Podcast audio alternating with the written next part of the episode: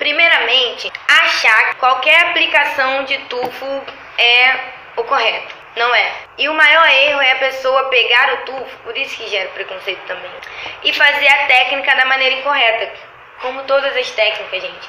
Mas só porque é o tufo, muitos profissionais, mesmo que trabalham com tufo, desmerecem a própria técnica. Por quê?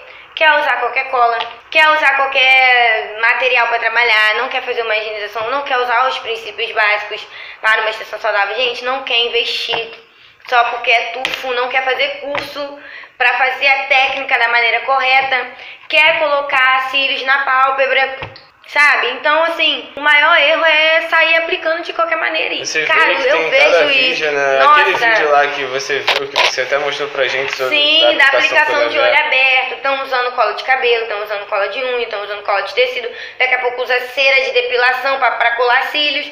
E eu peguei casos aqui, gente, com gente com tech bond no olho, com Meu cola Deus de, de nat no Mas olho. aí, muitas das vezes também, Bárbara, é, as alunas aprendem dessa forma, Sim. elas fazem cursos e aprendem da, da Sim, maneira errada. porque né? as 99% Como é que muda alunas... isso? Tipo, como é que a gente O consegue problema fazer? tá mais embaixo, né? É, tá mais lá na raiz, E assim, sabe? o triste também é porque ó, a maioria das minhas alunas que fazem curso comigo vem de outros cursos de tufos.